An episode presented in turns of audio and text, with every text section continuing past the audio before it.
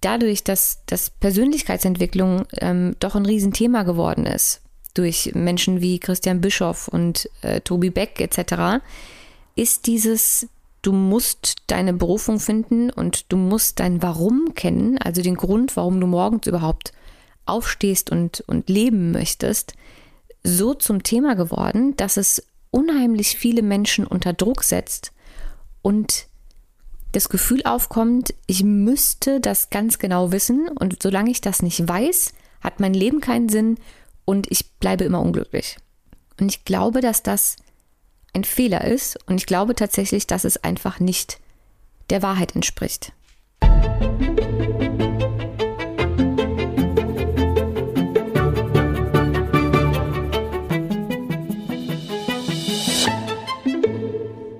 Bevor wir jetzt mit dieser für mich doch sehr speziellen Podcast-Folge loslegen, denn wir probieren heute ein ähm, neues Format aus. Es wird also heute das allererste Mal den Kummerkasten nicht auf Instagram geben mit der Fragenbox, sondern hier als Podcast-Folge. Aber wie gesagt, bevor ich jetzt damit loslege, möchte ich ganz gerne noch zwei Ankündigungen, Ankündigungen mit euch teilen. Nummer eins, es gibt jetzt, also wenn ich sage jetzt, meine ich genau ab jetzt eine Facebook-Gruppe zu diesem Podcast. Die ist kostenlos, da kann sich jeder anmelden, der Lust hat. Und was ich mir dabei gedacht habe, ist, dass es für euch vielleicht ein sehr, sehr großer Mehrwert sein könnte, sich mit ähm, anderen Menschen auszutauschen, die sich mit den gleichen Inhalten beschäftigen und die gleichen Interessen haben.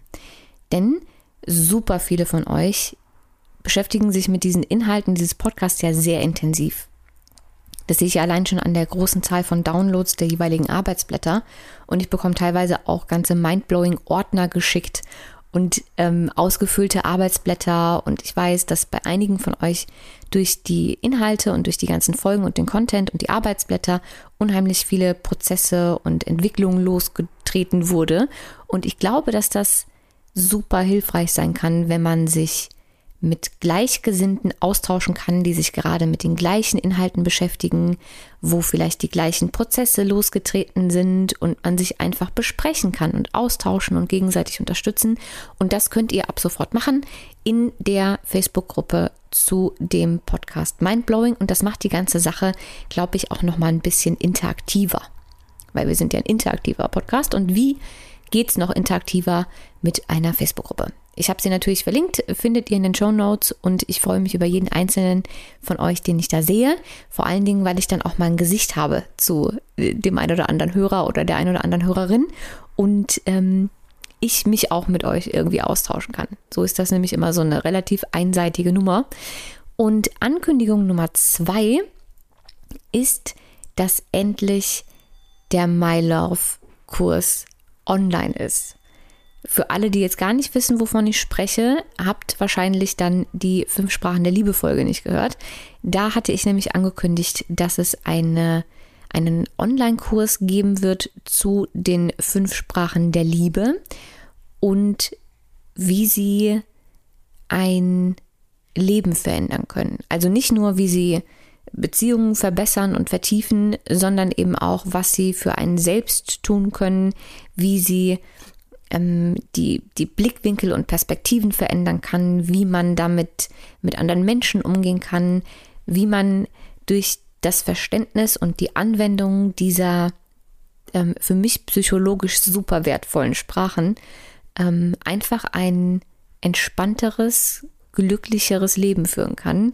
Und für mich ist dieser Kurs ein absolutes ähm, Masterpiece. Also ich saß da sehr, sehr lange dran und ich habe ähm, so viel Liebe und Arbeit da reingesteckt, nicht nur in die ganzen Videos, sondern auch in die ganzen Arbeitsblätter. Es ist von Anfang bis Ende durchstrukturiert. Ähm, wir werden am Anfang eine Bestandsaufnahme machen und gucken, äh, wie geliebt fühlst du dich gerade und vor allen Dingen von wem in verschiedenen Lebensbereichen. Dann machen wir Zielpersonen ausfindig, ähm, von denen man sich momentan vielleicht nicht ganz so geliebt oder geschätzt fühlt und gucken dann, dass wir genau bei diesen Personen ansetzen und gucken, was für eine Sprache sprechen die, wie zeigen die mir Liebe und Wertschätzung. Also es, es ist einfach ein ganz grandioser Kurs geworden. Ich bin super happy, ich bin super stolz und ähm, ja, auch den Kurs verlinke ich dir in den Show Notes. Ich würde mich sehr freuen, wenn du dir das mal anguckst. Ich bin mir nämlich relativ sicher, dass es, und ich möchte mich jetzt wirklich nicht zu weit aus dem Fenster lehnen, aber ich bin mir sicher, dass es das Leben von jedem bereichern kann. So. Und mit dieser Information ähm, schließen wir jetzt auch erstmal die Vorab-Ankündigungen ab und legen los mit der eigentlichen Podcast-Folge. Wie eingangs schon gesagt, machen wir heute den ersten Podcast Kummerkasten.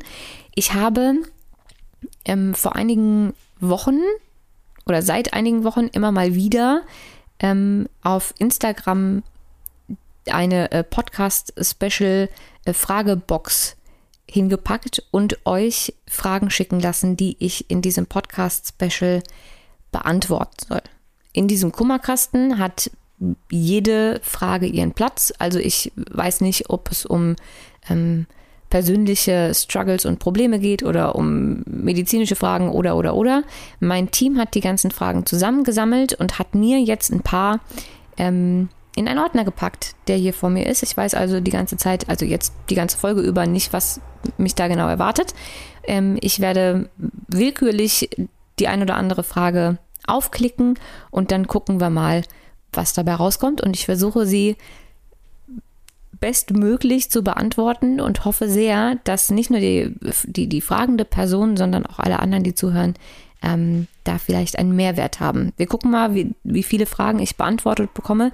Das, ähm, da ich nicht weiß, worum es geht, ähm, kann ich jetzt noch nicht abschätzen, ob ich nur drei Fragen beantworten kann oder ob es am Ende 15 sind. Aber ähm, wir gucken mal. Also wir fangen mit der ersten Frage an, beziehungsweise ich sehe gleich drei, die zusammengefasst worden sind. Also Nummer eins, also weil sie sich offensichtlich alle sehr ähnlich sind. Mm, also hier steht, ich finde keinen richtigen Anhaltspunkt, was ich beruflich wirklich machen möchte und was mich glücklich machen könnte. Nummer zwei, woher weiß man, was man im Leben wirklich will, in welche Richtung man gehen soll? Ich fühle mich einfach sehr verloren im Moment. Und Nummer drei, ich würde so unheimlich gerne meine Berufung finden. Ich fühle mich total lost. Ich weiß aber gar nicht, wie oder wo ich überhaupt damit anfangen soll. Gut, jetzt verstehe ich auch, warum die Fragen äh, zu dritt, zu einer zusammengefasst sind. Ich glaube, dass unterm Strich alles die gleiche, die gleiche Frage ist und dass das ein Thema ist, mit dem unheimlich viele Menschen strugglen und gleichzeitig glaube ich, dass dieser Struggle überhaupt erst entstanden ist durch diese ganze Entwicklung der, nennen wir es mal, Persönlichkeitsentwicklungsszene über die letzten Jahre. Denn dadurch, dass, dass Persönlichkeitsentwicklung ähm, doch ein Riesenthema geworden ist, durch Menschen wie Christian Bischoff und äh, Tobi Beck etc., ähm, ist dieses, du musst deine Berufung finden und du musst dein Warum kennen, also den Grund, warum du morgens überhaupt aufstehst und, und leben möchtest, so zum Thema geworden, dass es unheimlich viele Menschen unter Druck setzt und das Gefühl aufkommt, ich müsste das ganz genau wissen und solange ich das nicht weiß, hat mein Leben keinen Sinn und ich bleibe immer unglücklich. Und ich glaube, dass das ein Fehler ist und ich glaube tatsächlich, dass es einfach nicht der Wahrheit entspricht. So viel schon mal vorab. Ähm, das mit der Berufung und dem Glücklichsein ist für mich so ein Ding, dass ich genau aus dem Druck, der daraus entsteht, sehr kritisch finde. Ich glaube auch nicht, dass es das eine Warum gibt, das man ganz genau definieren muss oder dass es die eine Berufung gibt für jeden Menschen. Ich in meiner in meiner Welt, in meiner Wahrnehmung haben wir Menschen die verschiedensten Talente und Dinge, die uns Spaß machen und was geben, die wir einfach gerne machen, bei denen wir, wenn wir sie tun, ähm, mehr Energie dazu bekommen und uns ähm, fitter und energetischer fühlen. Und es gibt Dinge, die tun wir und wir merken richtig, wie wir dabei irgendwie müde werden und die Lust verlieren und so weiter und so fort. Und ich glaube, dass die Kunst, ähm, dass es die Kunst ist, herauszufinden, was tut mir wirklich gut und was nicht. Und bei den Dingen, die mir gut tun, welche davon kann ich auch noch gut? Also ich glaube nicht, dass es nur eine Berufung gibt, die muss ich finden und die muss ich dann mein Leben lang machen, sondern ich glaube, es geht einfach darum, sich auszuprobieren, das Leben so ein bisschen als sein, sein Spielplatz wahrzunehmen und dann da zu bleiben, wo es sich gut anfühlt. Und ich glaube auch, dass sich so eine, so eine Berufung, wenn man es so überhaupt nennen möchte, ähm, verändern kann. Und ich sage das deswegen, weil ich die Erfahrung einfach schon selbst gemacht habe, weil ich auch dachte, ich brauche ein Warum und ich muss irgendwie ähm, das eine Ding finden, was ich unbedingt machen will. Und ich irgendwann festgestellt habe, dass mich das sehr limitiert, weil wenn man dann oder als ich gedacht habe, ich habe es gefunden und ich muss jetzt genau das weitermachen, weil das ist ja meine Berufung, ähm, habe ich nicht gemerkt, dass es mir irgendwann keinen Spaß mehr gemacht hat. Und weil ich ja dachte, ich, also es ist ja meine Berufung und ich kenne mein Warum und ich muss da jetzt dabei bleiben, weil das macht man halt so. Ich glaube, dass das limitiert und dass das unter Druck setzt. Wenn man aber spielerisch an die Sache rangeht und einfach versucht herauszufinden, und das geht nicht einfach so von heute auf morgen und du wachst auf und oder machst drei Arbeitsblätter von, ähm, von, von Tobi Beck oder hörst zwei Podcast-Folgen von irgendwem und dann weißt du auf einmal, wozu du auf der Welt bist ähm, und, und was deine, deine Berufung ist und dann schmeißt du deinen Job hin und machst das halt einfach, sondern ich glaube, dass es ein Trial-and-Error-Prozess ist. Und ich glaube, dass es damit anfangen kann, dass man sich einfach mal bewusst, darüber wird oder genauer ähm, darauf achtet, was einem tatsächlich Spaß macht, was einem Freude bereitet, was einem Energie gibt und was einen Energie kostet. Dass man dann im nächsten Schritt vielleicht guckt, oder von mir aus auch als ersten Schritt, kann ja jeder machen, wie er möchte, was sind denn meine Talente? Also was kann ich denn wirklich, wirklich gut? Und was fällt mir leicht? Und dann vielleicht auch mal Freunde oder Bekannte oder Kollegen zu fragen, was die denn glauben, was die eigenen Talente sind. Und dann einfach zu gucken, was man, was man daraus machen kann. Und ich finde es auch wichtig, sich damit Zeit zu lassen, dass sich, sich dabei auszutoben und verschiedenen Dingen eine Chance zu geben, statt das so verbissen zu sehen. Für mich beispielsweise ähm, war eine Zeit lang das, was mich erfüllt hat und was ich gut konnte, alles, was mit Event- und Marketingmanagement zu tun hatte.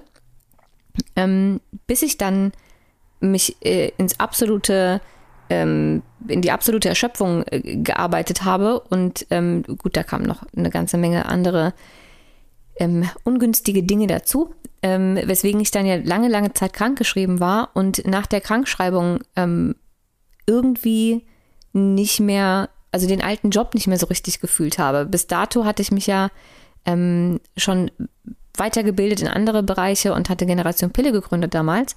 Und für mich war dann irgendwann die Entscheidung, das zu machen. Und darin habe ich mein Warum gesehen und ich habe auch meine Berufung. Ich, also zumindest dachte ich, ich hätte meine Berufung gefunden und habe dann Bücher geschrieben und den Generation Pille Podcast gemacht und ähm, Deutschlands größten Blog zum Thema Frauengesundheit. Und ich, also es hat mich erfüllt und es hat mir Spaß gemacht und es hat meine Talente vereint. Ich kann gut Dinge erklären, ich kann mich sehr, sehr gut in Dinge einfuchsen, ich kann gut schreiben, ich kann gut sprechen. Für mich war das also ähm, die, die Summe von allen Dingen, die mir Spaß machen und die ich gut kann, und ich habe damit sogar noch Leuten weiterhelfen können. Und aus meinem eigenen Leid heraus ähm, etwas Schönes schaffen können. Für mich war das also meine, meine Berufung. Ich dachte, das ist es und das mache ich jetzt ewig so weiter. Und irgendwann habe ich aber festgestellt, dass mir das so nicht mehr wirklich viel Spaß macht. Und ich habe auch zwischendrin irgendwie gecoacht, weil ich dachte, kann ich gut, muss ich machen. Aber nur weil man was gut kann, heißt das nicht, dass man es automatisch machen muss, wenn es einen nicht erfüllt. Das meine ich mit dem Unterschied zwischen ähm, Talenten und Können und Dingen, die einem Energie geben und die einen erfüllen und Spaß machen. Nur weil man was kann, heißt das nicht, dass man es muss, sondern es muss die Schnittmenge sein. Also genau die, die, die, der Punkt, wo ähm, Talente, Können etc. pp. und Dinge, die einem, die einem Spaß machen, sich überschneiden. Dieser kleine Punkt ist da, wo ähm, meiner persönlichen Meinung nach die in Anführungszeichen Berufung liegt. Und das ist genau der Grund, warum sich das meiner Meinung nach ändern kann über die Jahre, weil einen über die Jahre vielleicht einfach verschiedene Dinge glücklich machen oder erfüllen oder Dinge, die dich vor einiger Zeit noch erfüllt haben und glücklich gemacht haben, es jetzt einfach nicht mehr tun. Und wir entwickeln uns ja ständig weiter und auch unsere Skills verändern sich weiter. Gerade bei Menschen wie mir, die so viele Interessen haben, ähm, verändern sich Dinge. Und ja, meine Talente bleiben logischerweise gleich, aber vielleicht kommen ja noch welche dazu. Vielleicht lerne ich ja, dass ich noch irgendein Talent habe, was ich vorher noch nicht kannte. Oder ich ähm, eigne mir selbst neue Skills an, weil ich einfach ein sehr interessierter, ambitionierter Mensch bin, der keinen Stillstand mag. Das heißt also, wenn ich ähm, neue Dinge dazulerne und ich mache vielleicht neue Ausbildungen und ich bin in anderen Dingen zusätzlich noch gut, dann ändert sich ja meine Grundlage. Und das erweitert ja meinen mein Horizont und meinen Bereich. Und vielleicht ist dann diese Schnittstelle zwischen meinem Können und dem, was mich erfüllt, irgendwann eine andere. Vielleicht interessieren mich andere Themen, vielleicht habe ich neue Skills und dann ist meine alte Berufung vielleicht gar nicht mehr das, was mich was mich wirklich happy macht. Und so war es tatsächlich auch, weil ich nach vielen, vielen Jahren Generation Pille und Frauengesundheit irgendwann festgestellt habe, dass das nicht mehr mein Thema ist. Und ich habe es aber trotzdem lange Zeit weitergemacht, weil ich mich in diesem, du hast dein Warum und du hast deine Berufung und du hilfst Menschen und du musst dabei jetzt bleiben, so selbst ähm, eingesperrt habe, dass ich mich gar nicht getraut habe, etwas anderem nachzugehen. Und das ist das, was ich bei diesem ganzen Finde dein Warum und ähm, du musst deine Berufung leben und du bist aus einem bestimmten Grund auf dieser Welt ähm, Gequatsche sehr, sehr schwierig finde, weil es unter Druck setzt und einen sehr limitiert. Es hat mich sehr, sehr lange Zeit gekostet, bis ich mich ähm, dazu entschlossen habe, meinen neuen Themen und mein, meiner neuen Leidenschaft und dem, was mir Freude bereitet und dem, was mir wirklich Energie gibt, also der Beschäftigung mit, mit psychologischen Themen, mit Psychosomatik, Psychoneuroimmunologie, Psychoneuroendokrinologie, ähm, den fünf Sprachen der Liebe, also diese ganzen Dinge, mit denen ich mich irgendwann angefangen habe zu beschäftigen, die aber zu diesem alten Thema gar nicht mehr so richtig gepasst haben. Ähm, es hat so lange gedauert, bis ich mich getraut habe, mich dahingehend umzuorientieren, dass ich einfach eine ganze Zeit sehr unhappy war und das hätte nicht sein müssen, wenn ich mir das vorher erlaubt hätte.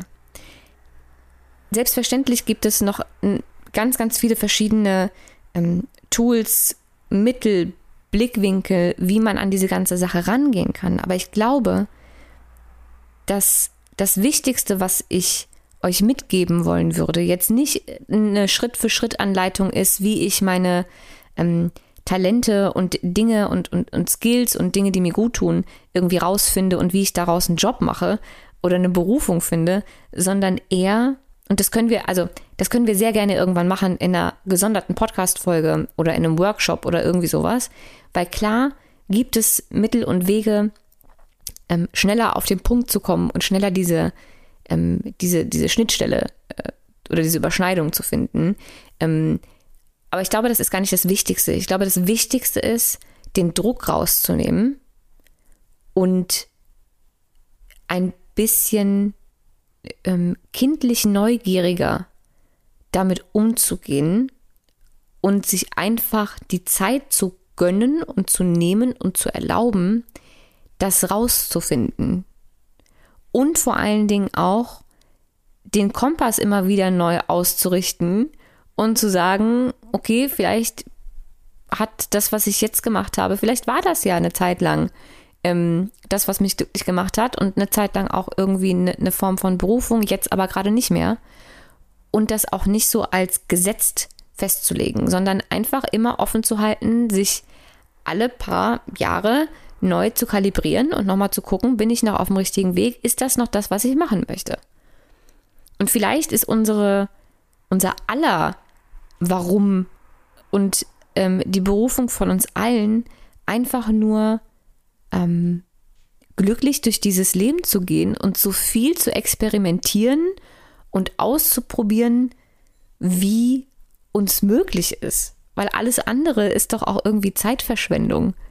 Unser Leben ist ja sehr limitiert und wir wissen ja auch nie, wann es vorbei ist. Also wieso sollte ich immer nur bei der einen Sache bleiben, weil irgendein Guru gesagt hat, wir müssen jetzt diese eine Sache finden, diese eine Berufung und dann bleiben wir da knallhart unser Leben lang dran. Ja, so. Das ähm, war, glaube ich, jetzt die nicht ganz so kurze Antwort ähm, zu dem ganzen Berufungsthema. Und auch das war jetzt noch sehr kurz gefasst. Ich glaube, ich muss dazu wirklich mal eine, eine komplette ähm, Folge machen mit vielleicht auch noch ein paar Übungen. Oder vielleicht machen wir da auch gleich einen, einen Workshop draus. Ich muss mal gucken. So, ähm, nächste Frage. Hm, wo haben wir sie? Da. Ich kann bei keinen Themen oder Beschäftigungen wirklich lange dranbleiben. Ich fange immer vieles an und höre dann schnell wieder auf. Das war auch als Kind schon so ähm, mit verschiedenen Sportarten, dass ich immer in Vereine eingetreten bin und dann nach ein paar Wochen keine Lust mehr hatte. Und das ist auch heute im Erwachsenenalter noch so. Habe ich ein Problem? Was kann ich dagegen tun? Ähm ich weiß nicht, ob das wirklich ein Problem ist.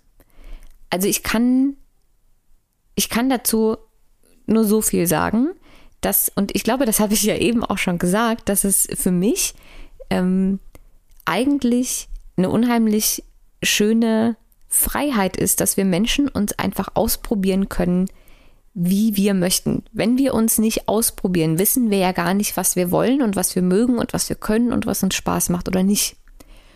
Und dieses Dinge anfangen und dann aber wieder aufhören und nicht zu Ende bringen, ähm, bedeutet ja eigentlich nur, dass du was angefangen hast, gemerkt hast, dass es nicht deins ist und dann wieder aufgehört hast.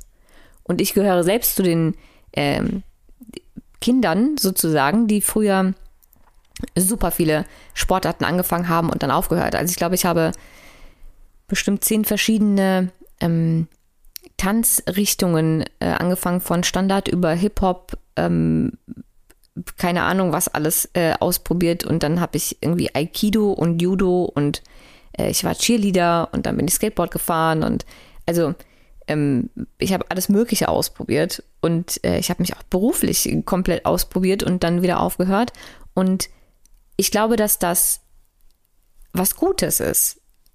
Ich glaube, schwierig wird's, wenn man ähm, wenn man sich nicht genug Zeit gibt, Dinge wirklich auszuprobieren. Also den einzigen, den einzigen Fallstrick sehe ich bei zu schnell aufgeben. Es gibt einen Unterschied zwischen Dinge ausprobieren, feststellen, okay, kann ich nicht oder möchte ich nicht und dann einen anderen Weg gehen und ähm, ich probiere ganz kurz was aus, schaff's nicht beim ersten Mal und habe dann keine Lust mehr.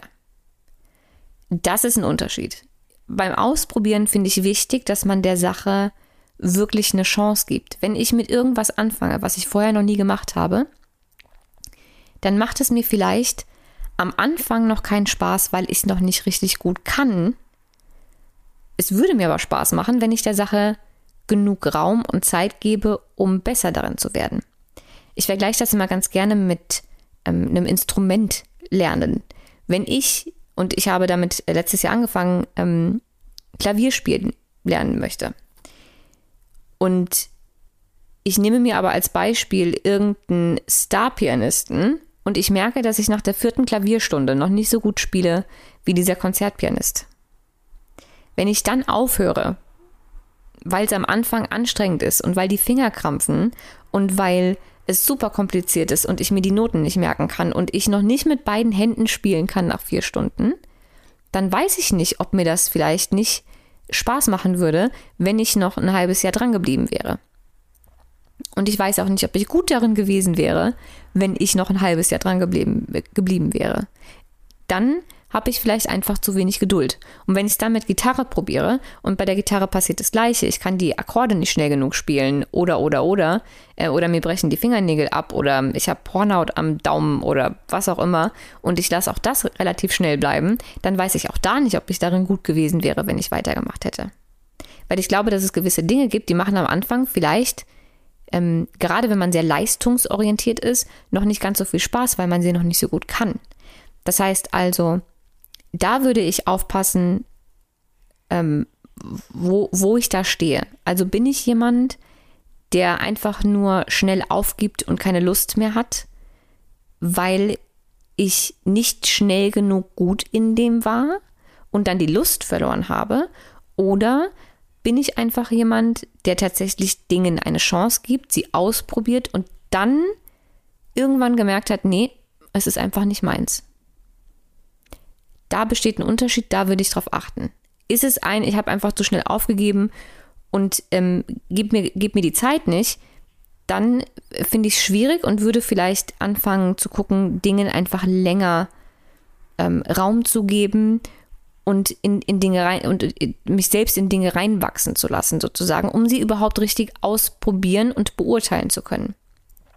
Befindest du dich aber auf der anderen Seite und du gibst Dingen genug Zeit und du probierst sie lang genug aus und merkst aber dann, dass es einfach nicht deins ist, dann finde ich es vollkommen in Ordnung, ähm, zu sagen, nö, möchte ich nicht machen. Die Freiheit haben wir alle und das Leben ist zu kurz, um sich äh, ständig mit Dingen zu beschäftigen, die einem einfach äh, nichts geben, keinen Spaß machen und am Ende noch irgendwie Energie ziehen. Wichtig finde ich nur den Unterschied zu kennen und da auch ehrlich mit sich selbst sein zu können. Ich hoffe, das hat die Frage äh, einigermaßen beantwortet. So, nächste Frage. Ähm, wie hast du das Konzept für deine erste Idee zur Selbstständigkeit erstellt? Ähm, ich habe gar kein Konzept erstellt, tatsächlich. Ich habe mich ja ähm, aus, also nach meiner ähm, relativ langen Krankschreibung selbstständig gemacht und hatte da aber ja schon den Blog Generation Pille gegründet.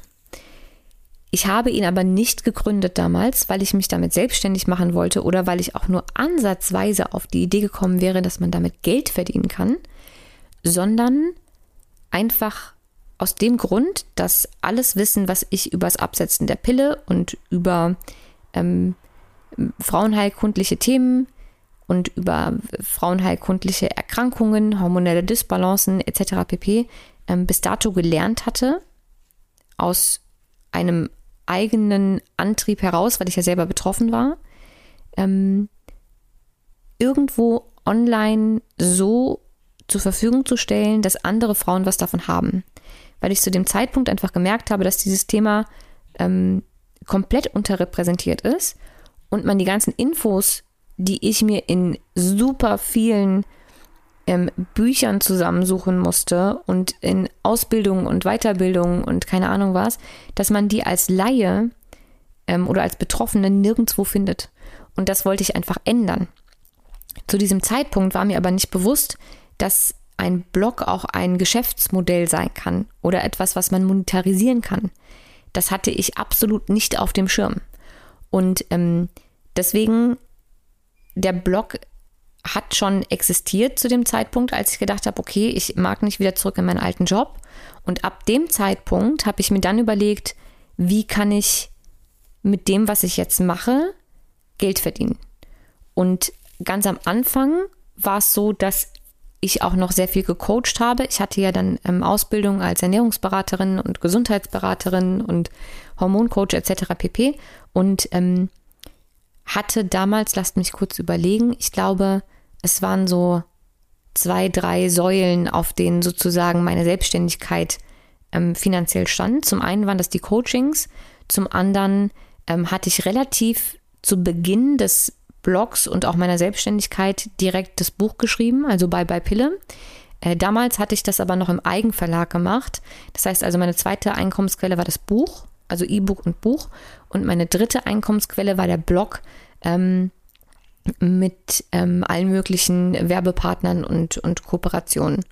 Und das ging relativ schnell, dass ich damit auf sehr, sehr stabilem finanziellen Boden stand. Ähm, aber ein richtiges Konzept hatte ich anfangs dahinter nicht. Erst ab dem Punkt, an dem ich mich entschlossen habe, der ganzen Sache eine Chance zu geben und mir zu überlegen, wie ich das monetarisiert bekomme. Und genau so hatte ich es dann tatsächlich auch bei, ähm, bei Mindblowing, beziehungsweise ähm, bei meiner Entscheidung, äh, gemacht, den Blog nicht mehr weiterzumachen. Ich wusste also, mit welchen Themen ich in Zukunft arbeiten möchte und ich wusste, dass ich diesen Podcast haben möchte. Ich wusste aber noch nicht, wie ich es monetarisiere. Ich wusste noch nicht, gibt es Online-Kurse, ähm, gibt es äh, vielleicht irgendwie Workshops ähm, oder, oder, oder, oder. Mir ging es erstmal darum, das Wissen, was ich mir über die Jahre angesammelt habe und was mich so enorm verändert und bereichert hat, irgendwie weiterzugeben und mir dann along the way sozusagen zu überlegen, ähm, wie kann ich damit jetzt Geld verdienen? Und ähm, ich bin mit diesem, in Anführungszeichen, Konzept immer erstmal zu gucken, was möchte ich machen und wie kann ich ähm, anderen Menschen helfen, was ist meine, meine Intention ähm, und im nächsten Schritt dann, wie, wie monetarisiere ich das? Ähm, funktioniert natürlich aber nur, wenn man sich aus einer sicheren Position heraus selbstständig macht ähm, und das vielleicht auch erstmal irgendwie nebenberuflich.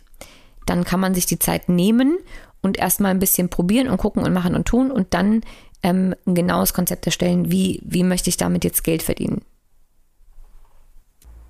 Ich glaube, das beantwortet fast auch schon die nächste Frage. Hier steht nämlich, ich bin super unsicher. Ich würde mich unheimlich gerne selbstständig machen, gegebenenfalls auch erstmal als Nebenselbstständigkeit. Ich weiß aber nicht, wie ich am besten anfangen soll. Kannst du mir einen Tipp geben? Ja, ich, ich glaube, ich habe die Frage eigentlich schon fast mitbeantwortet. Wenn du die Chance hast, das erstmal als Nebengewerbe laufen zu lassen, dann kannst du ja eigentlich nichts falsch machen und du hast ja auch absolut nichts zu verlieren. Also ein Gewerbe ist ja innerhalb von fünf Minuten angemeldet und kostet so gut wie nichts. Und wenn du die Chance hast, das nebenberuflich zu machen, dann ähm, ist das doch ganz grandios. Dann kannst du dich ganz, ganz langsam rantasten an was auch immer du selbstständig machen möchtest. Du kannst dich um die Webseite, um die Konzeption, um ähm, die ersten Kunden oder Blogbeiträge, was auch immer du machst, ich weiß es ja nicht, ähm, kümmern und gucken, wie sich das anfühlt, wie das läuft. Du kannst Prozesse optimieren und dann gucken, ähm, wie, wie du genau damit Geld verdienst, wann, wie, wo Umsatz rankommt, äh, reinkommt. Du kannst äh, dein Pricing immer mal wieder ändern und anpassen und gucken. Du kannst dich äh, langsam mit Dingen beschäftigen wie ähm, Steuerberater, ähm, was muss ich wo, wie, wann abgeben, etc. Und ähm, dich langsam ausprobieren und die Prozesse optimieren und deine ganze Selbstständigkeit optimieren. Und wenn du dann merkst, dass es langsam mehr Zeit braucht, dass du, dass der Umsatz steigt und dass du dich gerne mehr darauf konzentrieren würdest, dann kannst du ja zum Beispiel mit den Stunden runtergehen in deinem Job. Und das kannst du ja so lange immer weiter machen, bis du denkst, okay, jetzt bin ich an einem Punkt, ähm, da ist es finanziell möglich, mit dieser Selbstständigkeit tatsächlich Vollzeit zu gehen.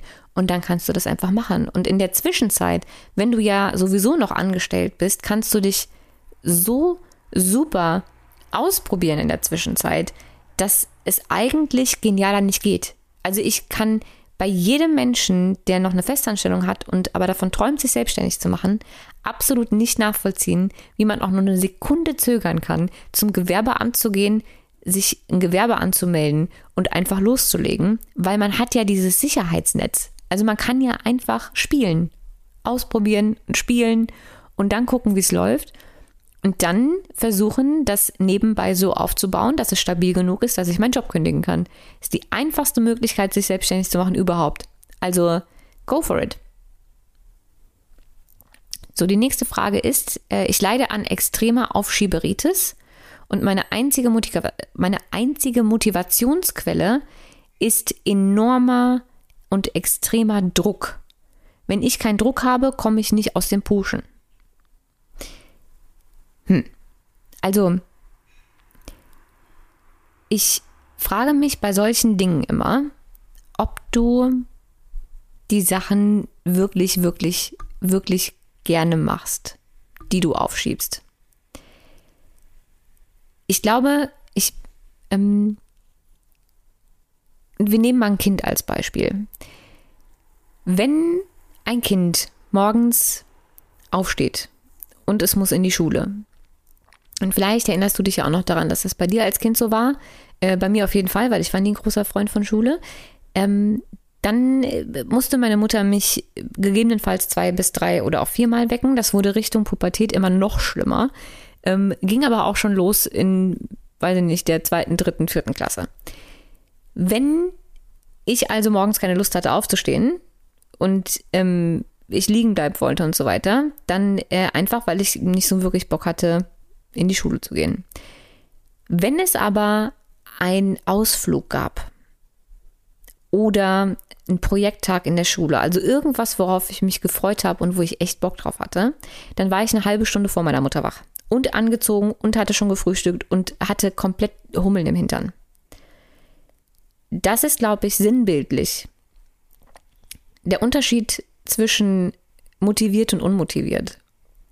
Die Frage ist also, ähm, bist du tatsächlich unmotiviert, weil du glaubst, du brauchst diesen Druck und funktionierst ohne Druck nicht? Oder brauchst du nur bei Dingen und Themen Druck, auf die du eigentlich sowieso nicht so richtig Lust hast?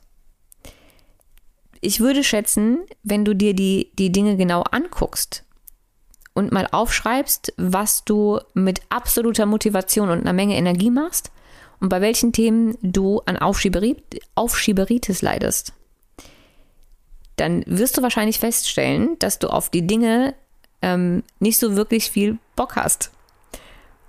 Und das finde ich dann, ähm, das finde ich fast normal. Die Frage ist nur, ähm, wie, wie viel ähm, nimmt das in deinem Leben an, Zau äh, an Zeit und Raum ein? Es gibt immer Dinge, auf die wir keine Lust haben. Und wenn es bei mir um Rechnungen schreiben oder ähm, Steuererklärungen äh, oder irgendwie so ein Kram geht, dann schiebe ich das auch auf, weil keine Lust. Wenn es um solche Dinge geht, die muss man früher oder später machen, oder ähm, man hat das Glück wie ich und kann irgendwann jemanden dafür einstellen, damit man solche Teile, äh, solche Dinge nicht mehr machen muss. Ähm, aber es gibt, wie gesagt, es gibt einfach Dinge, die mache ich nicht so gerne und dann schiebe ich die auch sehr gerne auf, bis es nicht mehr geht so bis zum allerletzten Tag vor der Abgabefrist und dann fange ich irgendwie damit an.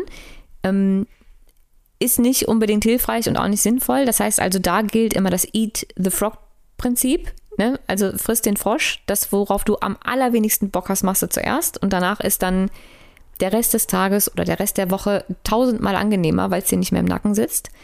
Dafür brauchst du einfach Disziplin. Einfach durchziehen dann. Das Ding ist aber, wenn das viele Bereiche oder alle Bereiche deines Lebens betrifft. Und nicht nur so typische Sachen wie, ich muss zum Steuerberater oder ich habe eine Abgabe hier und da, ähm, weil es einfach Pflichten sind, die wir nun mal irgendwie zu tun haben, sondern es betrifft vielleicht deinen alltäglichen Job oder ähm, einen großen Teil deines Alltags, dann solltest du dich vielleicht fragen, ob das das ist, was du so machen möchtest. Oder ob du nicht lieber was tun würdest oder etwas finden würdest, bei dem du morgens schon mit Motivation aufstehst und diesen Druck einfach nicht brauchst, weil du einfach eine intrinsische Motivation hast und Bock drauf hast. Also wie gesagt, auch da gibt es nochmal den Unterschied zwischen, ähm, gibt einfach Dinge, die muss ich erledigen, jeder muss irgendwann seine Steuern abgeben und so. Ähm, aber es sollte nicht dein Alltag bestimmen. Also bei Aufschieberitis immer fragen, warum schiebe ich das auf? Ist es, weil ich da keine Lust drauf habe, kann ich das an jemanden abgeben? Kann jemand für mich meine Steuer machen? Kann ich mir einen Steuerberater leisten, einen guten ähm, oder eine Assistentin oder Gott weiß was? Ähm, oder muss ich da jetzt durch? Dann eat the frog. Aber wenn es dein Alltag bestimmt, dann frag dich doch einfach, muss ich diese Dinge wirklich machen? Oder kann ich mir nicht einen Weg suchen, dass ich nicht einfach jeden Tag alles aufschieben möchte. Das wäre für mich zumindest die schönere Art, mein Leben zu verbringen. Ähm, nächste Frage. Ich bin mit meinem Partner mittlerweile seit sieben Jahren zusammen und wir haben eine tolle Beziehung. Allerdings besteht seit einem Jahr keine sexuelle Anziehung mehr zu meinem Partner. Ich möchte mich aber auf keinen Fall trennen, weil die Liebe so stark ist. Ähm, okay, also zuallererst würde ich mir, glaube ich, eine, eine Frage stellen. Und zwar, ähm, ich, und ich, ich möchte der Person, die das gefragt hat, ich weiß ja nicht, wer es ist, ähm, nicht zu nahe treten und ich möchte auch nicht in Frage stellen, dass da eine sehr, sehr starke Liebe vorhanden ist. Aber das, was ich mich zuallererst fragen würde, wenn ich in der Situation wäre, ist, ähm, ist es wirklich noch, nennen wir es mal, ähm, romantische, leidenschaftliche Liebe oder ist es vielleicht eher so eine freundschaftliche, familiäre Liebe? Und ähm, ist es überhaupt Liebe oder ist es eher Gewohnheit und Verbundenheit? Ich glaube, dass ähm, viele Menschen, gerade wenn sie sehr lange in einer Beziehung sind, das irgendwann nicht mehr so richtig unterscheiden können ähm, und es dann anfängt zu haken, wenn man die Person, also den Menschen als Mensch zwar liebt, aber nicht mehr so richtig als Partner. Versteht ihr, was ich meine? Also es gibt einfach einen Unterschied zwischen, ich, ich liebe ja auch meine Freunde und ich liebe auch meine Familie, aber mein Partner liebe ich auf eine ganz andere Art und Weise. Und ich glaube, das ist die erste Frage, die man sich, ähm, die man sich stellen sollte und wo man vielleicht einfach mal reflektieren kann. Weil gerade nach so vielen Jahren und sieben Jahre ist eine wirklich lange Zeit, ähm, da hat man so eine Gewohnheit und so eine Verbindung und ähm, es wird irgendwann auch sehr ähm, freundschaftlich, familiär, auch in, in der Beziehung. Ich möchte ja auch, dass mein Partner mein bester Freund ist. Ähm, aber es darf eben nicht nur dieser Part sein. Der Partner muss ja auch ähm, für mich anziehend sein und ich muss ihn sexy finden und heiß finden und ich, ich muss ihn angucken und mit ihm schlafen wollen. So. Ähm, und wenn der Teil fehlt, stellt sich in allererster Instanz erstmal die Frage, ist das diese Art Liebe noch? Ähm, das kann man ja mal in Ruhe reflektieren und sich einfach Gedanken drüber machen. Ähm, wenn es tatsächlich noch romantische Liebe ist, oder wieder welche eine sein soll, dann würde ich mich, glaube ich, würde ich folgende, folgende Fragen stellen. Erstmal, sehr wahrscheinlich war ja die Anziehung am Anfang eurer Beziehung irgendwann da. Gehe ich jetzt mal sehr stark davon aus. Ähm, wenn also Anziehung da war, was war am Anfang der Beziehung, also nebst Schmetterlingen und so, ähm, anders als heute? Was hat sich verändert in den letzten Jahren, dass die Anziehung eventuell nachgelassen haben könnte? Ähm, teilt ihr beiden die gleichen sexuellen Vorlieben ähm, oder unterscheiden die sich vielleicht? Könnt ihr über, über euren Sex, über eure Vorlieben, über eure ähm, Fantasien, über das, was ihr mögt und nicht mögt im Bett, könnt ihr euch darüber offen unterhalten? Habt ihr euch darüber überhaupt schon mal offen unterhalten? Ähm, Weißt du, was dein Partner oder deine Partnerin, ich weiß ja gar nicht, ob die Frage von einem Mann oder einer Frau kam, ähm, ah, doch, war eine Frau. Ja, also weißt du, ob dein, äh, was dein Freund für Vorlieben hat? Kennst du deine eigenen Vorlieben? Also weißt du überhaupt, was dir, was dir selbst gefällt? Worauf du Lust hast? Gibt es vielleicht was, ähm, worauf du Lust hast, was du noch nicht angesprochen hast. Hast du irgendwelche Fantasien oder Vorlieben, die er vielleicht noch nicht kennt? Was zieht dich an? Was könntet ihr vielleicht gemeinsam mal ausprobieren? Und ich glaube, dass viele, viele, viele, viele Paare ähm, ein Thema haben, darüber überhaupt offen zu sprechen. und sich das gegenseitig zu sagen. Ich habe mich ähm, vor ein paar Jahren mal sehr, sehr stark damit beschäftigt, wieso äh, Partner fremd gehen. Und ich habe mich mit ganz, ganz vielen Männern darüber unterhalten und ein Großteil ähm, der Männer hat mir damals gesagt, also es gab mehrere Gründe, ich möchte jetzt aber nur auf den einen eingehen, dass sie gewisse Vorlieben haben, die ihre Frau oder Freundin nicht erfüllen kann im Bett. Und nach langer Unterhaltung und immer wieder weiter bohren, kamen wir dann drauf, dass sie ihr teilweise diese Dinge noch nicht mal erzählt haben. Also diese Männer hatten ähm, gewisse Vorlieben im Bett und, und Fantasien und bei manchen ging es auch in Richtung spezieller Fetisch. Sie haben sich aber so dafür geschämt, dass sie es ihrer Frau gar nicht gesagt haben. Demnach konnte sie gar nicht darauf eingehen, weil sie es ja nicht wusste. Und deswegen haben sie sich dann woanders geholt. Worauf ich also hinaus möchte ist, ähm, ich glaube, dass es da gerade bei uns in unserer Kultur irgendwie noch sehr viel ähm, Tabuthemen gibt, über die man nicht so offen spricht. Und ich glaube, dass wenn man darüber sprechen lernt und darüber sprechen kann und sich vielleicht spielerisch ausprobiert, dass dann auch Anziehung wieder anspringen kann. Wenn man gemeinsam versucht, das gemeinsame Sexleben ähm, einfach neu und ähm, gemeinsam und intim zu erschaffen. Weil es ist ja nicht dein Sex oder sein Sex, es ist ja euers. Also das ist ja was, was aus zwei Menschen erschaffen wird. Und ich glaube, wenn man, ähm, wenn man der Sache eine Chance gibt und sich darüber unterhalten kann und spielerisch Dinge ausprobiert, dass dann auch nach sieben Jahren ähm, wieder Anziehung entstehen kann. Und ich glaube, dass es einfach sehr wichtig ist, sich darüber zu unterhalten. Ähm, nicht nur über den Sex, sondern auch über alles andere, ähm, was du an ihm anziehend findest oder was du an ihm anziehend fandst. Und auch, dass er dir sagen kann, was er an dir irgendwie sexy findet. Dass ihr euch darüber einfach klar werdet und offen darüber sprecht.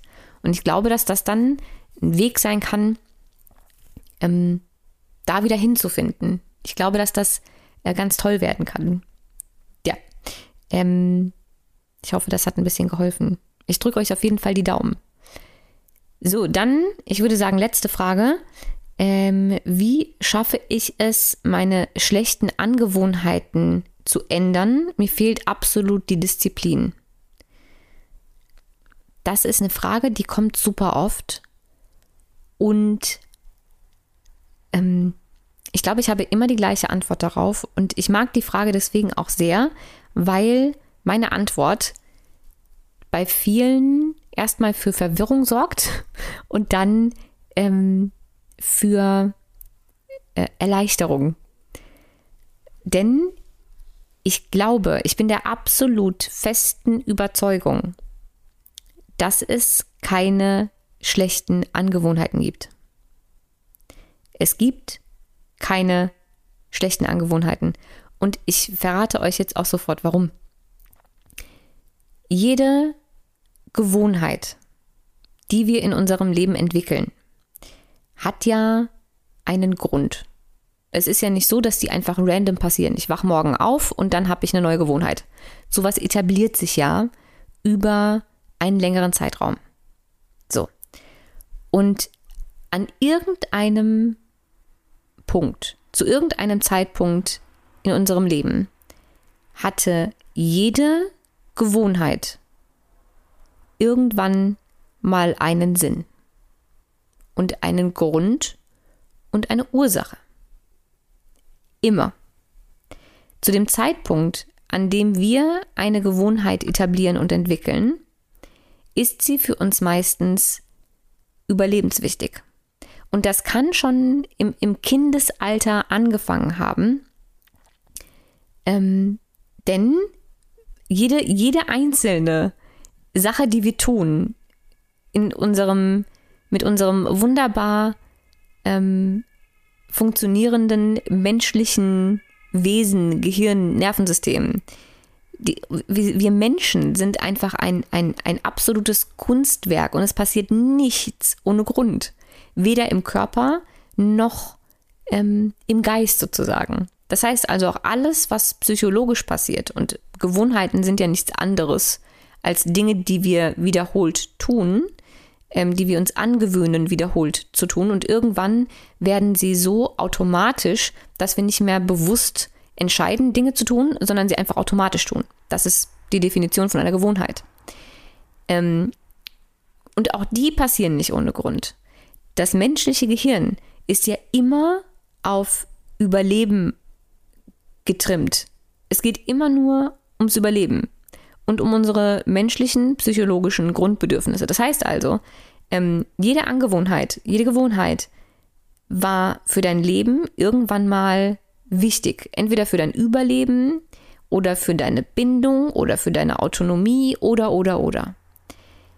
Es kann natürlich sein, dass dir diese Gewohnheit jetzt nicht mehr hilft, dass sie jetzt nicht mehr nützlich ist und dass du sie jetzt als etwas Schlechtes wahrnimmst aber irgendwann hatte sie mal einen Sinn.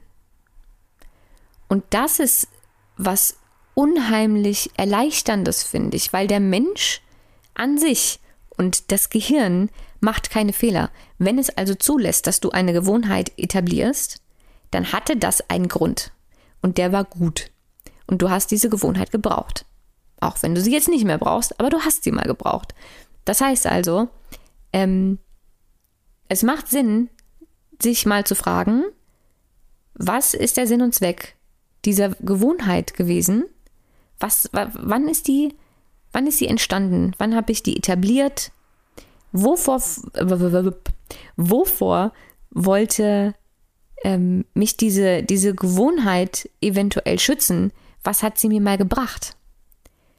Und wenn du dir diese Fragen stellst und irgendwann dahinter kommst, okay, ich war so und so alt und das und das hat es mir gebracht und davor wollte es mich schützen und du in ähm, mit, mit, mit, sagen wir mal, Dankbarkeit eher an die Sache rangehen kannst und mit Mitgefühl dir selbst gegenüber, dann fällt es dir leichter, dich von solchen Gewohnheiten zu verabschieden, wenn du feststellst, dass du sie jetzt nicht mehr brauchst.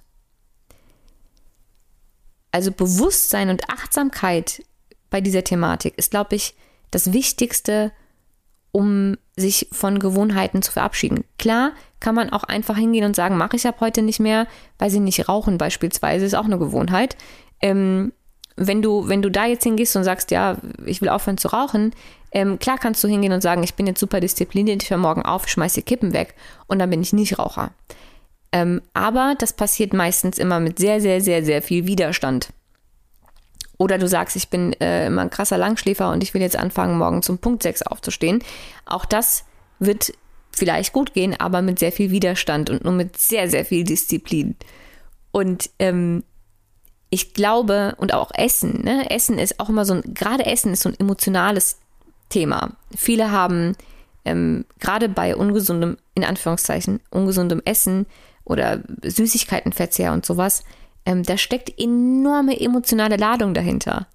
Auch das hatte für dich irgendwann mal eine Ursache. Es hat dir irgendwann mal was gegeben. Es hat dich vor was beschützt. Und wenn du rausfindest, was es ist, seit wann ist das so, warum ist das so, dann fällt es viel leichter, sich davon ohne Widerstand zu lösen. Also ich glaube, Mitgefühl ist das Einzige, was wirklich hilft, solche Dinge gut zu verabschieden und gegen neue, hilfreichere und an, den, an die jetzige Lebenssituation passendere ähm, Gewohnheiten auszutauschen. Das ist äh, für mich Schritt zwei. Also erstmal rausfinden, was hat es mir gebracht, warum habe ich damit überhaupt angefangen, ähm, wovor hat es mich beschützt, wo, wo, wo, wozu war es gut sich dann mit Mitgefühl und, und in Dankbarkeit ähm, davon sozusagen zu verabschieden und eine neue Gewohnheit zu etablieren anstelle der alten, die zu deiner jetzigen Lebenssituation passt und die dir jetzt was geben kann und hilfreich ist. Das wäre mein Rat dazu. Und ähm, für alle, die sich vielleicht mit, mit diesem Thema nochmal ähm, beschäftigen wollen, äh, kann ich sehr Dr. Gabor, oh Gott, ich habe heute Sprachstörung, Dr. Gabor Mate empfehlen. Der Mann ist äh, unter anderem auf ähm, die Behandlung oder die therapeutische Betreuung von ähm, Suchtkranken ähm, spezialisiert und genau mit diesem Konzept geht er auch darauf ein. Denn für ihn sind auch Süchte nur eine Angewohnheit, die zu irgendeinem Zeitpunkt einen Sinn hatte und den Menschen, den süchtigen Menschen vor irgendwas beschützt hat. Nicht, dass es die beste Strategie war und nicht, dass es nach vielen, vielen Jahren noch den gleichen Schutzmechanismus hat oder dem Menschen gut tut. Darum geht es gar nicht, aber irgendwann hatte das mal einen tieferen Sinn. Und er behandelt Suchtkranke genau an diesem Punkt, nämlich herauszufinden, woher kommt diese schlechte Angewohnheit sozusagen, wovor hat sie dich beschützt, was ist der tiefere Sinn, ähm, ist das, wovor sie dich damals beschützt hat, heute immer noch da, wie können wir dir das anders geben, anstatt ähm, Alkohol, Drogen etc. pp. Ähm, und so hat dieser Mann schon so viele Leute von Süchten befreit und eine Sucht ist nichts anderes ähm, als eine schlechte Angewohnheit. Nur, dass es natürlich irgendwann natürlich auch nochmal körperlich wird. Ne? Das nochmal, steht nochmal auf einem anderen Blatt Papier. Ich möchte jetzt nicht Süchte kleinreden. Das hat selbstverständlich gerade bei, bei Alkohol und, und Drogen nochmal eine große körperliche Suchtkomponente, biochemisch. Aber aus der psychologischen Sicht ist auch das eine, eine Angewohnheit. Und er macht das ganz, ganz toll. Also wer sich mit diesen Dingen nochmal beschäftigen soll, äh, möchte, ähm, Gabor Maté kann ich nur ans Herz legen. So, ich weiß gar nicht, wie viele Fragen ich jetzt beantwortet habe, äh, aber wir sind fast bei einer Stunde angekommen. Deswegen würde ich sagen, wir beenden den ersten Podcast-Kummerkasten. Und ich bin extrem gespannt auf euer Feedback. Ihr dürft mir wie immer sehr, sehr gerne auf äh, Instagram schreiben. Ihr könnt jetzt natürlich auch gerne äh, in der Facebook-Gruppe schreiben, wenn ihr möchtet. Ihr könnt mich wie immer gerne auf eurem Feedback oder auch ähm, auf Instagram irgendwie verlinken, wenn ihr möchtet. Wenn euch diese Folge gefallen hat, dann dürft ihr mir sehr gerne natürlich auch eine schöne Bewertung da lassen. Da freue ich mich riesig. Und ähm, wie gesagt, Feedback, Feedback, Feedback. Denn ich muss ja wissen, ob euch dieses Format gefällt und ob wir das ähm, irgendwie alle paar Wochen mal weitermachen. Falls ja, ähm, verlinke ich euch ähm, in den Show Notes noch eine äh, E-Mail-Adresse, an die ihr mir sehr, sehr gerne eure Kummerkasten-Fragen schicken dürft, falls ihr selbst welche habt, die ich in diesem äh, Podcast beantworten soll. So, und jetzt Dankeschön für deine Zeit, danke fürs Zuhören. Ich hoffe, dass ähm, du ein bisschen was davon mitnehmen konntest. Und jetzt erinnere ich nochmal ganz kurz an die äh, Facebook-Gruppe, die ich verlinkt habe. Ich würde mich sehr freuen, wenn du ähm, da mal vorbeischaust. Und ähm, wir hören uns zur nächsten Folge wieder. Bis dahin.